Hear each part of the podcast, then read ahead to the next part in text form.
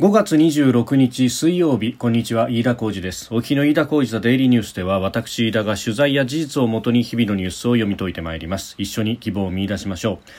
え今日取り上げるニュースですがまずはあ台湾の駐日大使に相当します台北駐日経済文化代表所の社長邸代表がアメリカのヤング駐日臨時代理大使を東京都内の代表公邸に招いたということが、えー、ありました。でこれに対して中国の国務院の報道官が反発をしたというニュース、えー、また今日追加の情報がいろいろと出てきまして、えー、この会食ですけれども、えー、超党派の日華議員懇談会の古谷啓治会長も同席をし地域の平和繁栄について意見交換をしたとのことです。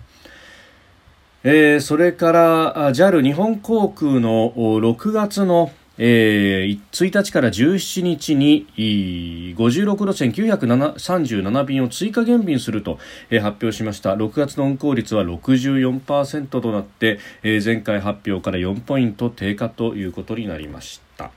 えー、それからその新型コロナをめぐってですが立憲民主党の枝野代表が、えー、今日ラジオ日本の番組の中で、えー、新型コロナウイルス対策に関して総理はワクチン頼みであると批判をしたというニュースを取り上げます。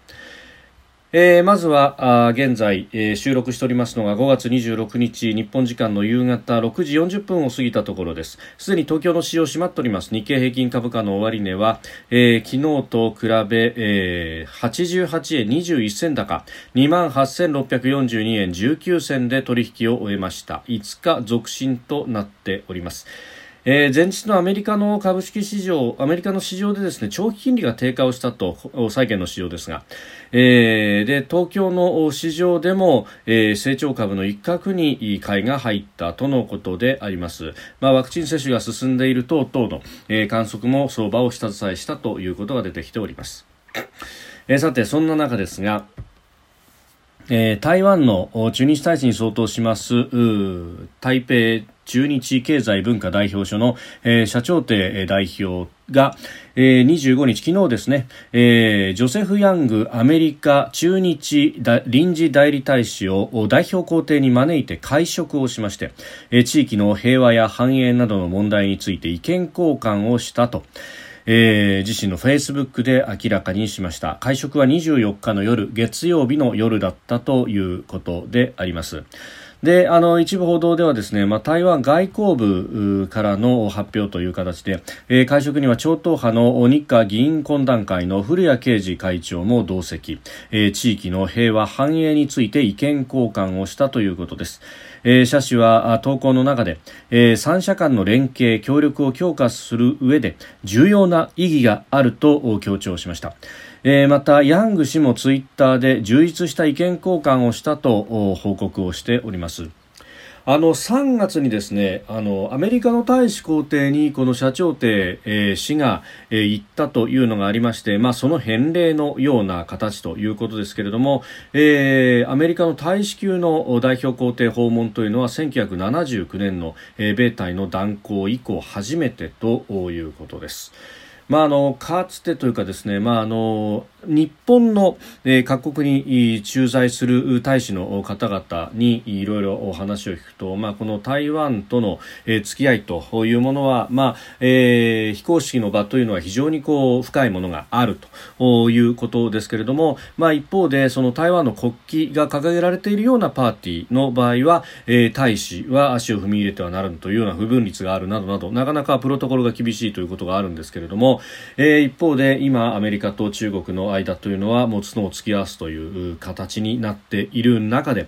えー、この台湾海峡をしっかりと守るということに関してはあの日米の首脳会談後もそうですしクアッドの首脳会談であるとかあるいは G7、えー、さらには先日の米韓の、えー、首脳会談でも盛り込まれたというところでさまざ、まな、えー、ラインを使っての、えー、意思表示というものがなされておりますけれども、えー、これも当然ながらその一環というところであります。で、えー、中国側は反発をしておりまして、えー、断固反対すると、えーえー、アメリカと台湾のいかなる形式の公的往来にも断固反対するというふうに訴えたということであります。まあ、あの一方で台湾の国内を見ますと、えー、今あの蔡英文政権の支持率というのが非常に下がってきているということが言われております。まあ、というのも今まで、まあ、圧倒的なあコロナに対しての抑え込みというものをやってきたんですけれども、まあ、さあさりながらこの変異株というものの、えー、感染力の強さ、まあ、どこから入ったんだというのが、まあ、非常にですね憶測を呼ぶところでもあると、えー、中国本土からの,、まあ、あのボートに乗って亡命なのかそれとも工作なのかという形で、まあえー、台湾に流れ着くというような、えー、人たちのニュースというのも、まあ、このところ目にし耳にするということも多くなっておりますが、まあ、どういった経緯にしろ、えー、今まで、まあ、コロナを抑え込んできた台湾も、えー、ちょっと感染者が増え始めてきたといういうことで、まあ、あの先に、えー、先手先手で叩くということで、まあ、かなり大規模な抑え込みというものを、まあ、やってきていますけれども、まあ、あのご多分に漏れず民主主義国家であります、言論の自由もあるという中で、えーまあ、そういったあ社会生活の不自由というものが蔡英文政権の支持率効果というものを生んでいると、まあ、一方であの様々なですね、えー、ルートでワクチンをこう確保しようとしているところですけれどもなかなかこれがうままくいかないと、まあ、あの2月あたりにファイザー社と契約をしていよいよ運ばれるというような段にまで行ったんだけれども、えー、不思議なことにそれがなかなか来ないと。いうような、えー、どこかで何何がしかのこう妨害があったのかみたいなことが言われておりますが、まあ、それやこれやで、えー、支持率が起こってきていると。でそこを見計らったようにですねこの台湾事務弁公室側が、えー中国製のワクチンは豊富にあるぞと、えー、なんなら、えー、これを供給してもいいと。実際に台湾の国内でも、えー、中国製のワクチンを供給した方が、えー、供給を受けた方がいいではないかというふうに主張している人たちがいるではないかという形で、まあ、露骨な、えー、世論工作というのを仕掛けていると、まあ、これご案内の通りですが台湾の中で、えー、中国製のワクチンであっても入れるべきだと言っているのは、まあ、国民党をはじめとする、まあ、親中と呼ばれる人たちであります、まあ、あのこういったですね戦わずしてというところの戦い情報戦であるとか世論戦というものこの工作というものは、えー、中国がまあもともとこうお手の物とするところでもありますが、えー、こうしたまあハイブリッドな、えー、戦いというものがすでに始まっているということがよくわかります。でその中で、えー、この日本を舞台として、えー、大使同士の交流というものがある、えー、そこにえー、大臣も務めた、えー、日本の与党の大物も絡んでいくという、まあ、この公的なところと、まあ、議員交流というような部分でですね、えー、非常に1.5トラック的な形での交流というものは非常に効いてくるだろうと。であのなかなかその公的なところでの交流というのが、えー、政務官副大臣クラスではできるけれども大臣クラスなどなどとなってくるとこうなかなかできづらいというところがいまだにあると、まあ、この辺をどう打開していくのかということと、まあ、その有事というものを睨みながら考えるとですね、えー、じゃあその行政レベルでのどういったこういう交流ができるのかというところはさまざまに知恵を絞るべき事項だろうと思います。まあ、あのこの自衛隊のですね、まあ、制服組の、えー、OB であったりとか、まあえー、そういった方々が相当こう知恵を絞っているということも聞いております。まああのアメリカの台湾、台北の、えーまあ、確かに相当するところはアメリカの海兵隊が守っていたりであるとか、えー、仲裁部官のような形での配置というものも、えー、やるわけですが、まあ、日本の場合は今のところそこまでいかないと、まあ、この辺をシンクタンクであるとか、えー、そういったあこの1.5トラック的な専門家ではあるけれども一応席は民間にあるというような人たちなどをこう活用しながらどうやって埋めていくのかというところ。なんといってもですねっぱり顔が見えるフェイス2フェイスで、えー、相手がどんなことをやっているのか、えー、というのが見える関係というものはあの非常に何かあった時に役に立つということはあ言われているところであります。まあ、そこであのオフィシャルな形での、えー、交流が難しいということであれば、えー、シンポジウム形式なのかさまざまな方法というものの模索ができると、えー、いうことも、まあ、言われております。まあ、この辺は知恵の絞り時でもあるし、えー、喫緊の課題でもあろうと思います。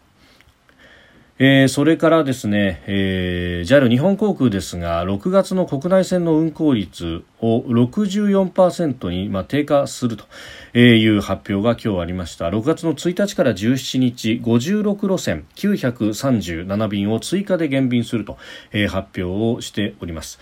あの緊急事態宣言の延長が検討されているという中でこのままいくと6月も旅客需要の戻りが鈍いんじゃないかということで運航規模を縮小するということであります。まあ、あの ANA も13日あたりの発表では55%程度という減便の計画が発表されておりますし、まあ、非常にこう厳しい状況が続いていると、まあ、あの当然ながらこのワクチンの接種との、えー、見合いというものにこうなっていこうかというところで、えー、あります。諸外国の例などを見ますとその、まあ、この新型コロナのワクチン、えー、についてはその100%予防ができるものではないと、えー、重症化を防ぐというところなんだということが言われていてであるからそのワクチンだけに、えー、傾斜するというのはいかがなものかというような指摘もあるんですが、えー、この新型コロナに関しては、まあ、一つ言えることはですね、えー、何しろ病床の逼迫というのが一番の問題であったと。で病床の逼迫は長続く、えー、重症化した人たちで重症病床が埋まるということ、まあ、それによっての、えー、病床のが下がっていくあるいは、えー、医療従事者が、えー、疲弊していくということが何よりも問題であるということを考えると、まあ、ワクチン接種によって重症化率が減っていくということが、えー、病床そして医療体制を、まあ、具体的に救っていくということにもなると。で、えー、特にリスクが高いとされているのは高齢者だったりとか基礎疾患を持っている人ということで、まあ、ここに対して集中的に投下をすることで、えー、まずは、えー、医療体制の立て直しにつながっていくということそしてあの高齢であったりとか、えー、の人たちが、えー、守られていくということになると現役世代の人たちもちろんですねあの今後ワクチンを広めていかなければいけないんですけれどもあの基本的な感染予防というものを今まで通り続けていけばある程度のこう経済活動というものの再開も、えー、見込めるのではないかと。えー、いうことが、えー、言われているところであります。まあそういう意味でワクチンの接種との見合いということになるんですが日本はまだまだ、えー、そこの部分というのが、えー、遅れているというふうに、まあ、諸外国から見ると言われています。まあ、その分、えー、患者が少ないことであるとかあるいは、えー、死亡者数が少ないということも合わせて言えるんですけれども、えー、そこでですね立憲民主党の枝野代表今日ラジオ番組に出演し、えー、菅総理はワクチン頼みだワクチン頼みでない抑え込みに舵を切らないとダメだと述べたということでこれがあの各社で結構報道されております。であの、まあ、立民はもともとワクチン接種に加えて検査の拡大事業者への給付などによる封じ込め戦略というのを掲げているということで、えーワクチンの接種に関しても高齢者は7月末は多分無理、えー、現役世代、えー、とても年内に打ち切る状況ではないと話しました、えー、そして、えー、一方でですね、えー、ワクチンの打ち手の増員へ、えー、臨床検査技師などによる接種を、えー、匿名で、えー、認めるということを、まあ、あ政府はやっておりますが、えー、枝野氏は法律がいるというふうに指摘をしたということです、まあ、この法律がいるということになると、えー、国会の審議がですね超党派でこれがあの、まあ、しっかりと審議した上で通っていけばいいんですけれども、まあ、あのなかなかそういうわけにいかないというところがあって、まあ、迂回をするような形でもともと医療のその周辺というか、まあ、かなり密接に関係するところでやっている人たちに対してだからもともと全くの素人ではなく、ある一定の知見がある人たちに対して、特例で、認めると、まあ、これ違法性阻却を行うということですけれども、まあ、あのこれ厚労省は結構いろんなところでやっていてその痰の吸引を喘息のね、えー、お子さんだとかがいる小学校で、えー、痰の吸引というのは基本的に医療行為ではあるんですけれどもこれをあのスキルを持った人で緊急性がありかつ本人も納得しているあるいは保護者が、えー、了承しているというところでうんこの他の吸引を学校で学校の先生あるいは養護の先生がやるであるとかあるいはあのエピペンと呼ばれる注射。あのアナフィラキシーショックの時に打つ注射でありますが、えー、これエピネフリンというものをですね、まあ、あの自己注射をするというようなところですけれども、まあ、この辺も違法製造客でもって医療行為注射をするという医療行為ではあるけれどもあの緊急の場合はという違法製造客を行っている、まあ、こういった実績があるという中で、えー、臨床検査技師さんであったりとか、えー、今検討されているのは薬剤師さん、えー、そしてすでにあの通達が出されているのはあ歯科医師さんということでありますがこれあのワクチンのワクチン頼みでかつ遅いじゃないかと批判している上でそれを早めようとする政策に関しては法律がいると言って立ちはだかるということで、まあ、これはすでにそこのところで、えー、論理矛盾が起こっているということなんですが、まあ、政府のやることに対しては逐一反対をされるということなんでしょうかと。でその上ですねこのワクチン頼みだということに、えー、ついて、まあ、ワクチン、えーだけでないワクチン頼みでない抑え込みに舵を切らなくてはとおっしゃっているんですが、え、一方でですねあの4月の11日に、え、枝野代表は、え、先進国の中で圧倒的に後手に回ったワクチン確保に失敗したのは明確だと。えー、いうことをおっしゃっていましたこの時にはワクチンがないじゃないかと批判をしそしてワクチンが入ってくれば今度はワクチン頼みじゃないかというふうに、えー、批判をしていらっしゃるというここの整合性をこうどう我々は理解をしたらいいんだろうということを非常に思うところであります。まあ、あの折しもですね、えー党首討論、えー、クエスチョンタイムを今国会で、えー、実施をするんであるということが、えー、自民党の森山国対委員長そして立憲民主党の安住国対委員長の間で、えー、今日ですね、えー、大筋合意をしたということです。あの国会の中で会談をしたということなんですが、えー、およそ2年ぶりの党首討論となります。6月を想定ということなんですけれども、まあ、この辺りの整合性についての説明というものも、まあ、枝野代表からあるのかどうか。あの普通のこう委員会の国会の審議ですと、えーあの野党議員など、まあ、質問者が立ってで、えー、質問をするとそれに対して、えーえー、内閣総理大臣はじめ、まあ、あの指名された大臣等々が答えるという形で、えーまあ、この政府から出てきている大臣であるとか政府員のからの、えー、投げかけというものは NG とされておりますけれどもこれが党首討論ではできるということになる、まあ、あのそのあたりで、まあ、お互いにどういうこう答弁をするのかというところは非常にいい気になるところでもありますし、まあ、ここでさまざまな掘り下げが行われればいいなと切に思うところであります。飯田浩司ザデイリーニュース。月曜から金曜までの夕方から夜にかけてポッドキャストで配信しております。番組ニュースに関してご意見感想飯田 TDN アットマーク Gmail.com までお送りください。飯田浩司ザデイリーニュース。また明日もぜひお聞きください。飯田浩司でした。